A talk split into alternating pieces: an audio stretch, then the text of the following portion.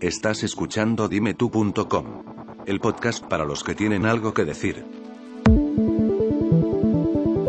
Buenos días, buenas tardes, buenas noches, eh, dependiendo de la hora que nos estéis escuchando. Hoy eh, vamos a hacer una especial entrevista que hacía pues algunas semanitas que no teníamos una entrevista, hemos estado teniendo reportajes y hoy vamos a hablar de un tema misterioso.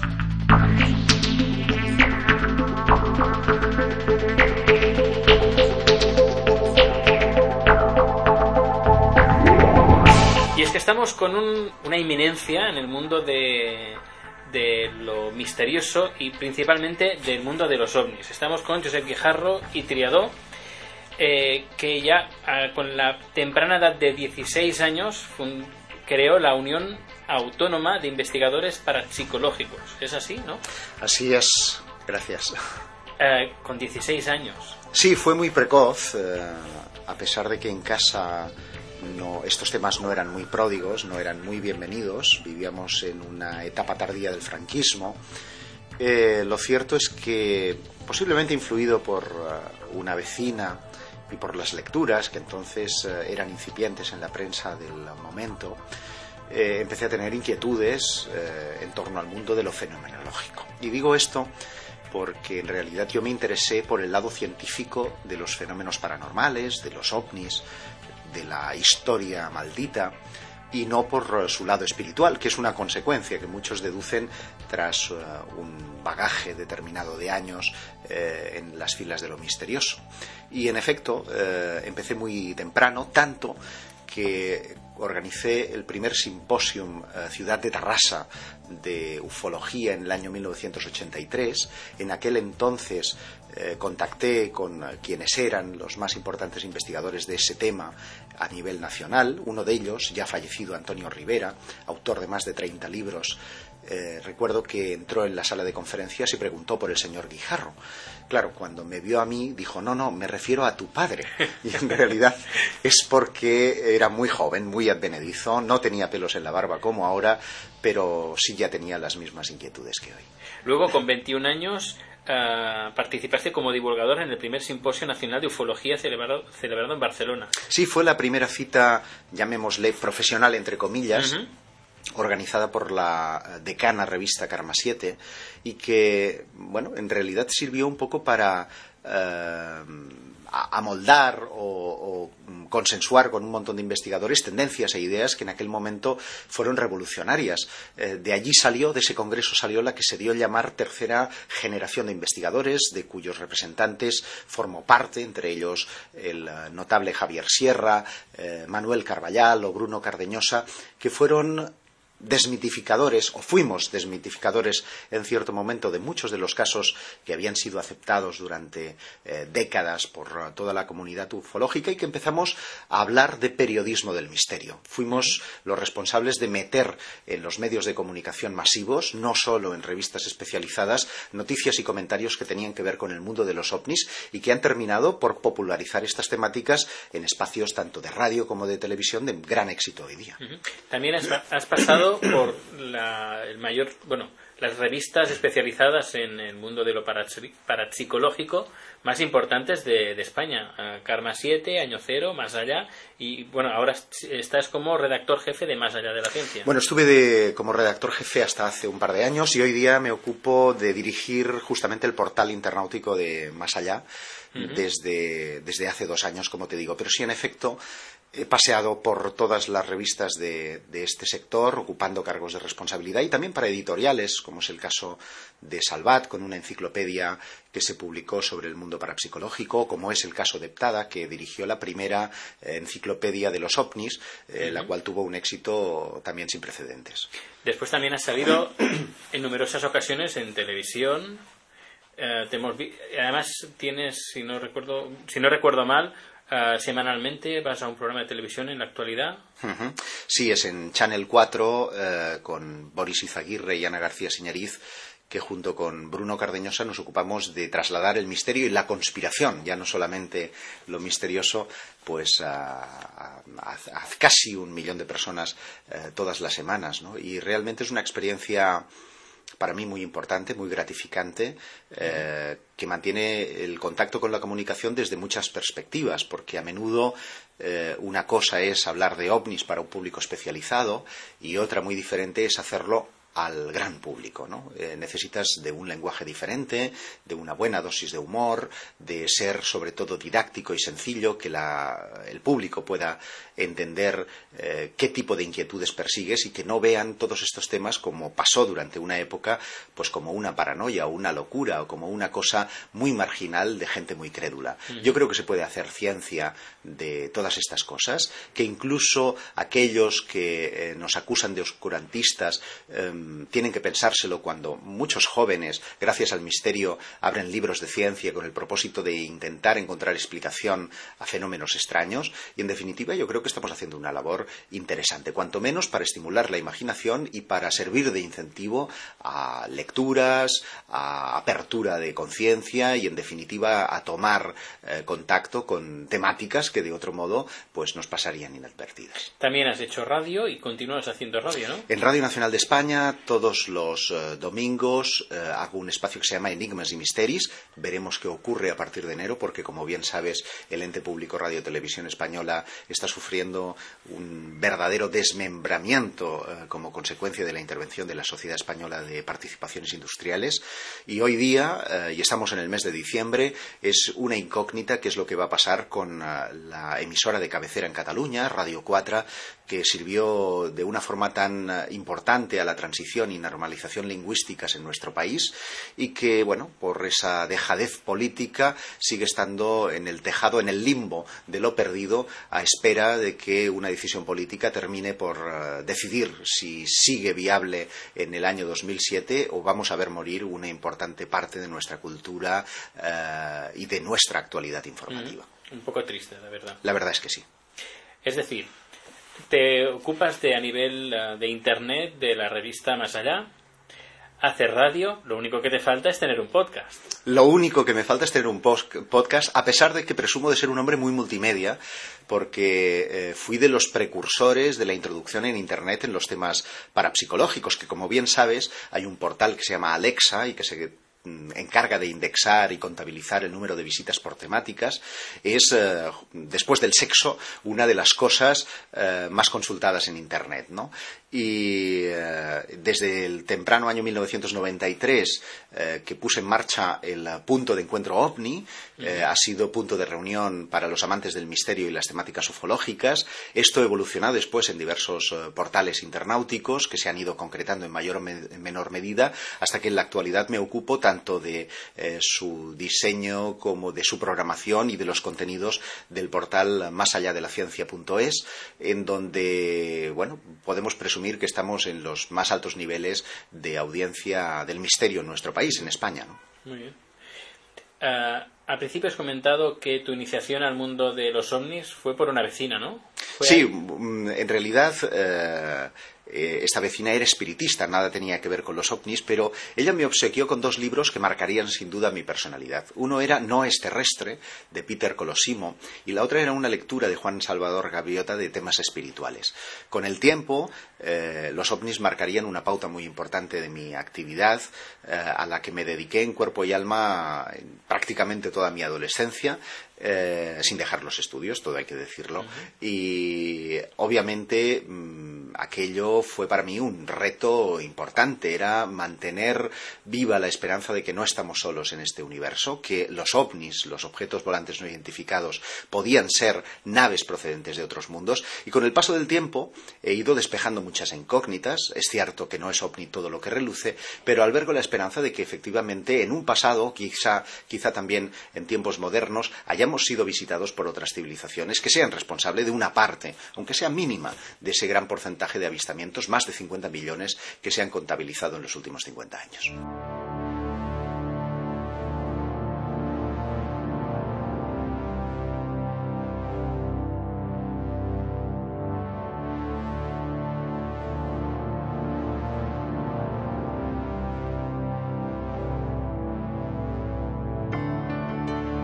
Sido tu investigación más emocionante?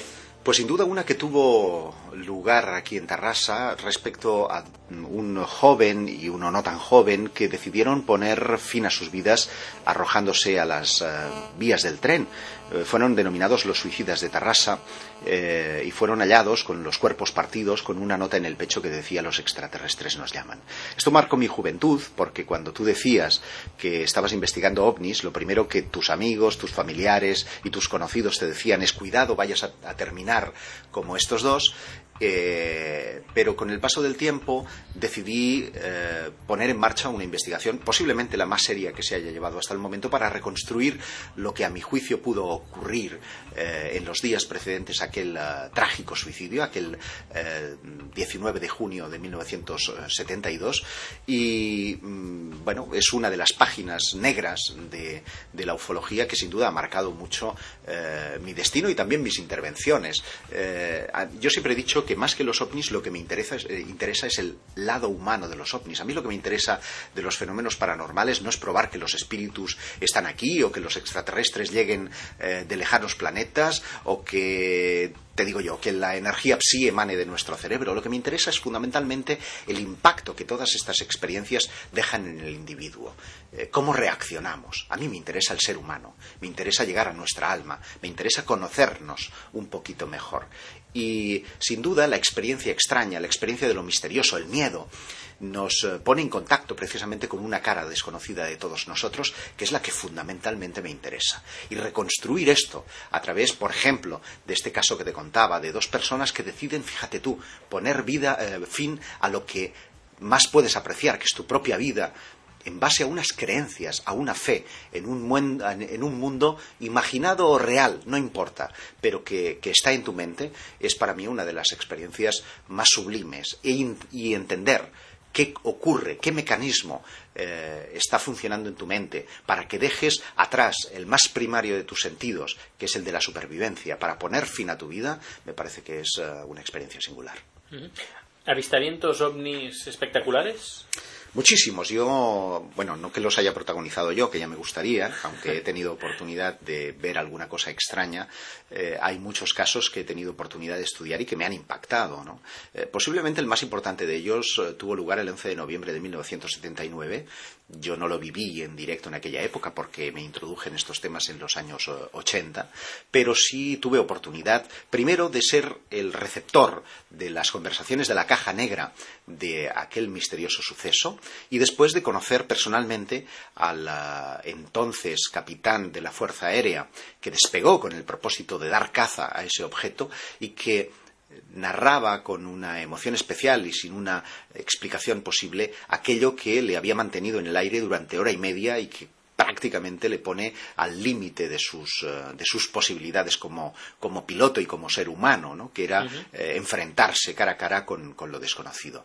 Es una de las experiencias que más me ha impactado a mí y que sin duda impactó a la opinión pública, porque recordemos que esa experiencia fue la primera vez que ocasionó eh, el aterrizaje en emergencia de un avión de pasajeros, que fue la primera vez en nuestro Parlamento que un diputado socialista, Enrique Mújica, preguntaba, interpelaba oficialmente al gobierno a propósito de qué había causado el despegue de un caza eh, y qué había obligado a aterrizar de emergencia un avión de pasajeros, es la única vez que el Parlamento español no ha contestado una interpelación parlamentaria y que tiene además todos los ingredientes de una película de misterio.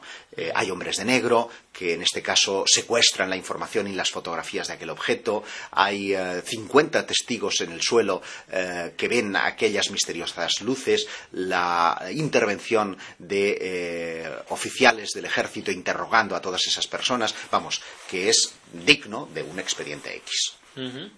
¿Hay puntos clave de avistamiento ovni? Sí, los hay eh, y en todas las partes del, mundo. En Argentina, por ejemplo, es conocido eh, el Cerro Pajarillo, en el Uritorco. Eh, en Cataluña, muchos aficionados a los ovnis se dan cita en Montserrat los días 11 de cada mes. En Sicilia, en Catania, se dan cita muchos de los amantes también a los ovnis. En Inglaterra, en el sur, en los campos de cultivo, se producen incluso concursos para ver quién hace el círculo más bonito antes de que lleguen los ovnis En fin, eh, los ovnis han dejado de ser solo un misterio para ser un fenómeno social. Eh, yo estoy cansado de ver cabezas de extraterrestres en camisetas, llaveros eh, y todo tipo de merchandising. Las películas incorporan a menudo escenas que tienen que ver con, el fenómeno ovni. El vocabulario de la, de, la, gente joven utiliza el término abducción prácticamente como un sinónimo de secuestro. Es decir, esto ha dejado de ser un tema marginal para ser un tema social de gran calado. ¿no? ¿Los gobiernos esconden información eh, referente a ovnis? Sin dudarlo. En nuestro país tenemos en el Ejército del Aire cerca de 2.000 páginas que resumen la actividad eh, oficial llevada a cabo por nuestro ejército desde el año 68 hasta el año 2003 aproximadamente. Y te puedo decir que es solamente la punta del iceberg de eh, las cantidades de información oficial que se ha recogido. Eso es lo del Ejército del Aire, pero la Guardia Civil tiene cientos de cuestionarios que no han sido puestos a la luz pública y de los que tenemos del Ejército del Aire hay profundas lagunas que se conocen más por la prensa que no por lo que dictan los propios informes oficiales Y a mi juicio es porque los propios gobiernos no tienen idea de lo que nos estamos enfrentando. Durante la Guerra Fría se supuso que los ovnis eran eh, armas del bando contrario. Hoy en día, que ya no hay guerra fría o que como mínimo está más templada, eh, seguimos sin saber qué son. Los rusos ni los americanos eh, tienen idea que se trate de prototipos de unos u otros y en consecuencia cabe pensar o que seguimos con fenómenos atmosféricos, astronómicos absolutamente desconocidos o que en efecto nos estemos enfrentando a una civilización que eventualmente nos visita. ¿Y por qué no se muestran así, no sé, por ejemplo, en Barcelona que aterricen a las 12 del mediodía en Plaza Cataluña. Lo que ocurre es que cuando lo hacen tampoco lo creen, porque en el año 1985 tres millones de personas fueron testigos del paso de un ovni durante dos horas y media en la ciudad de Chile. La televisión retransmitió en directo eh, el avistamiento. Hubo eh, emisoras de radio que conectaron en directo para retransmitir aquello que se estaba diciendo y sin embargo, eh, incluso unos astrónomos, los del Cerro Calán, lo apuntaron con sus telescopios y lograron fotografiarlo. Y aún a día de hoy no hay un pronunciamiento oficial. La gente lo tomó como una anécdota, como cuando en el año 1974 los ovnis fueron vistos en plena noche en toda Barcelona. Eh, la fotografía de ese ovni ocupó toda la portada del diario La Vanguardia y seguimos sin explicación. Sí, al cabo de cierto tiempo se dijo pudo ser un misil, pero ninguna de las eh, superpotencias, el, Centro de Estudios Espaciales, que es el responsable de las pruebas balísticas efectuadas en Francia, desmintió que se tratara de uno de sus eh, misiles balísticos de prueba, seguimos sin tener respuestas. No necesitamos este tipo de evidencias y aunque se produjeran, no son pruebas concluyentes, según los científicos, para decir que los extraterrestres están aquí.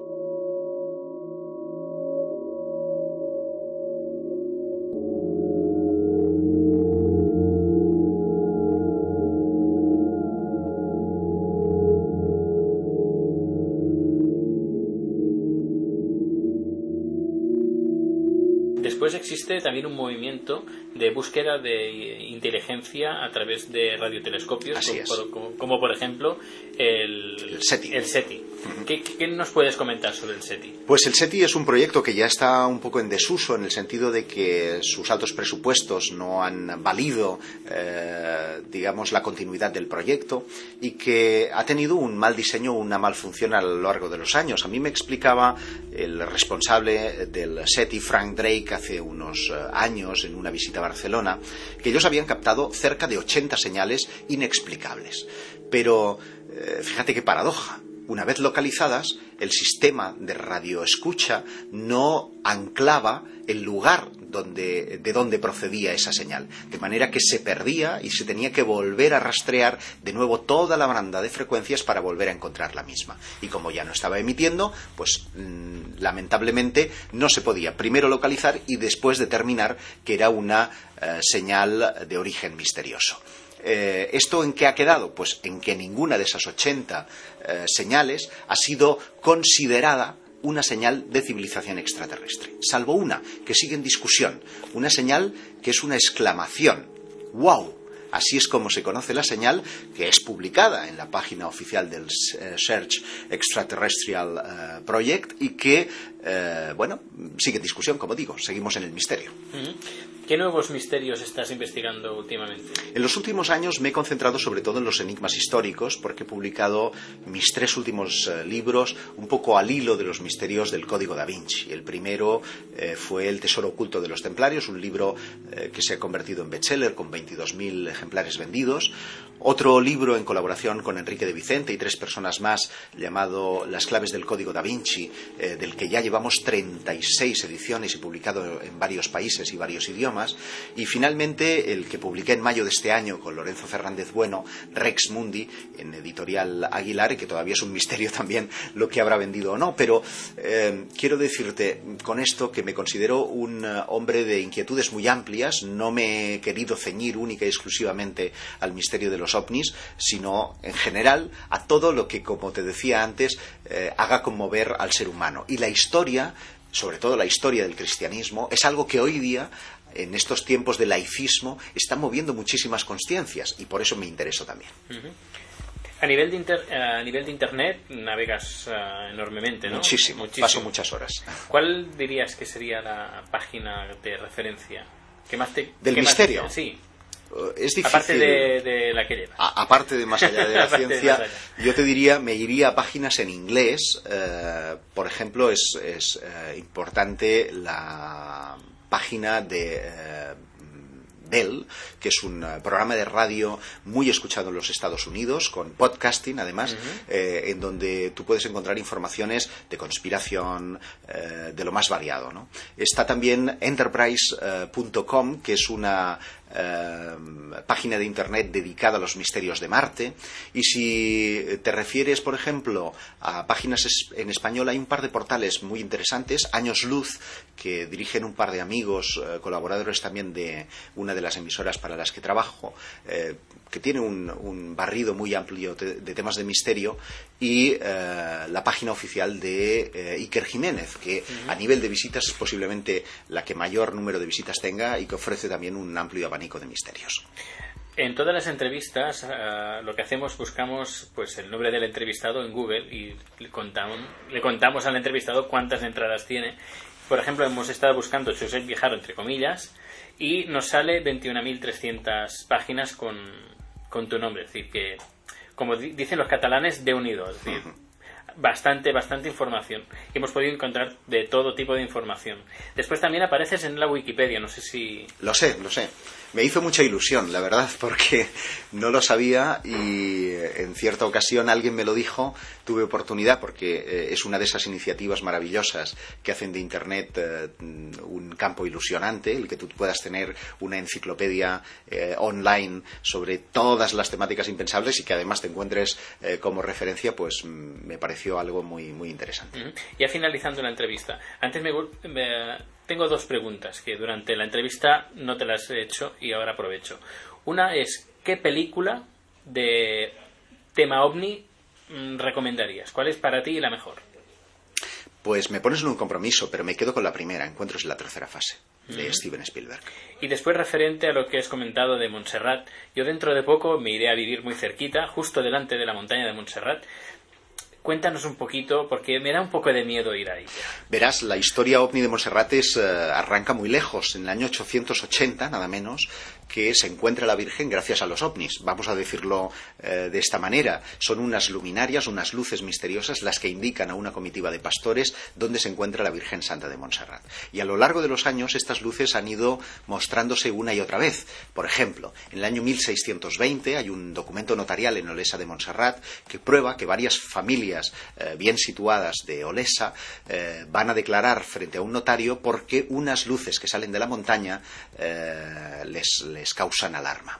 Hay que decir que esas mismas luces interfirieron en un conflicto por una acequia en eh, la localidad de Monistrol y que el obispo, después de ver las señales en el cielo, determinó o falló en favor de unos y no de otros como consecuencia de esas señales. El propio San Ignacio de Loyola vio unas eh, luminarias bien extrañas que identificó con el diablo también en la montaña. Y para colmo de males, las luces de la montaña de Montserrat tienen su fiesta propia, que es la de la extraña Llum de Manresa, cuando una una eh, luz procedente de Montserrat, entra por el rosetón de la basílica, da una vuelta a toda la nave y vuelve a irse por la misma ventana en dirección a Montserrat. De modo que en tiempos modernos, a partir del 11 de septiembre de 1972, un contactado catalán, Luis Josep Grifol, viene protagonizando desde allí contactos mental, mental visuales, que son los que todos los días 11 van pues numerosas personas. Yo estuve este último día 11 y habían cerca de 500 personas todavía hoy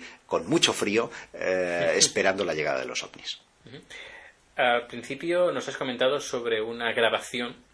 ¿Nos podrías enviar esa grabación de, de ese de ese vuelo. Ah, sí, claro, Y así lo pondremos al final del podcast. Ahí la gente podrá, no sé, al menos ponerse un poco los pelos de punta. Faltaría más. Además de que te la puedes descargar de internet, ¿Sí? vale, pues te la voy a facilitar. Vale, perfecto, pues muchas gracias. No hay de qué.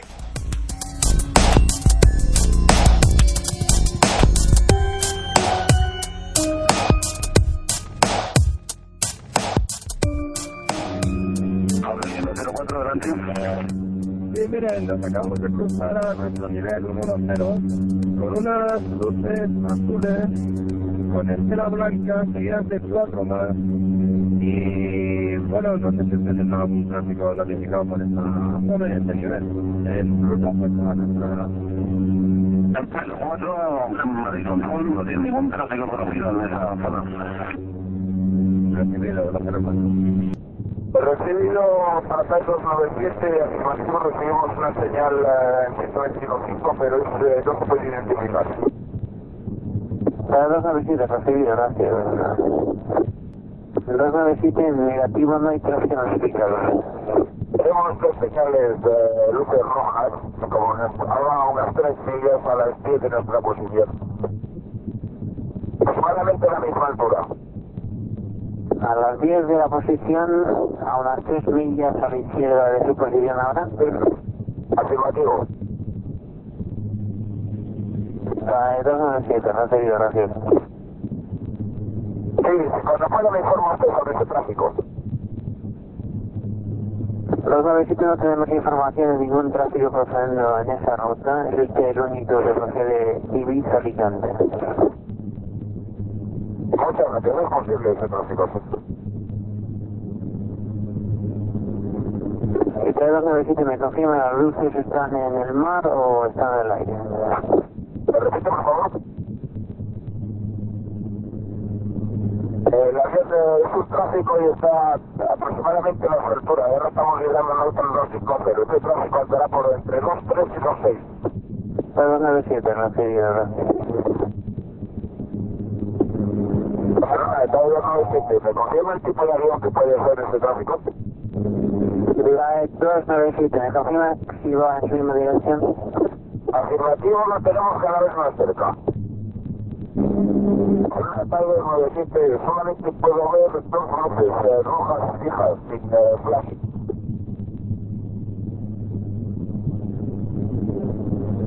eh, flash. La 297, no tenemos ningún tráfico notificado a los alrededores, también hemos llamado a Palma para ver si fuera a nivel 240 inferior, y han dicho que no tenía ningún tráfico notificado. Barcelona, está de 297. Ya ha incrementado el rate de ascenso ahora sí, a través de 280 y el tráfico este sube mucho más rápido que nosotros se cada vez más. 297, recibida. La de 297 Barcelona. Alto para acá 297. 297 desea que comuniquemos con algún interceptor de la defensa. Porque ahora mismo estoy ahora 290, mantengo 290, me voy para Valencia, rumbo a Valencia. De acuerdo, desea que a algún interceptor de la defensa. Si es posible, sí, información, porque el tráfico está menos de media milla y ahora mismo ha bajado un montón, ha bajado, ahora debe estar unos 3.000 pies por debajo de nosotros. De acuerdo, vamos a comunicar con defensa porque se ha dejado. De acuerdo, ahora mantengo 290, me voy al borde de Valencia. Recibido. Nosotros hemos puesto el primario a ver si localizábamos algún tráfico, no nos sale nada. Eh, notifique mientras sea posible la posición de tráfico. De acuerdo, manteniendo de momento 290, el tráfico se establece otra vez a nuestra altura casi a unos 280 del nivel. Está subiendo otra vez y lo tenemos a una media milla aproximadamente. De acuerdo. ¿Cómo Valencia ahora, Tail? 297. ¿Qué pasa? ¿Qué pasa con el tren? Está, está perdiendo combustible aquí en la balita y ya se quedará aquí de momento. ¿Y que continúa el objeto detrás? Exactamente a las 22, 22 dejó de perseguirlo, o sea, prácticamente sobre la balita de la. Vale, gracias.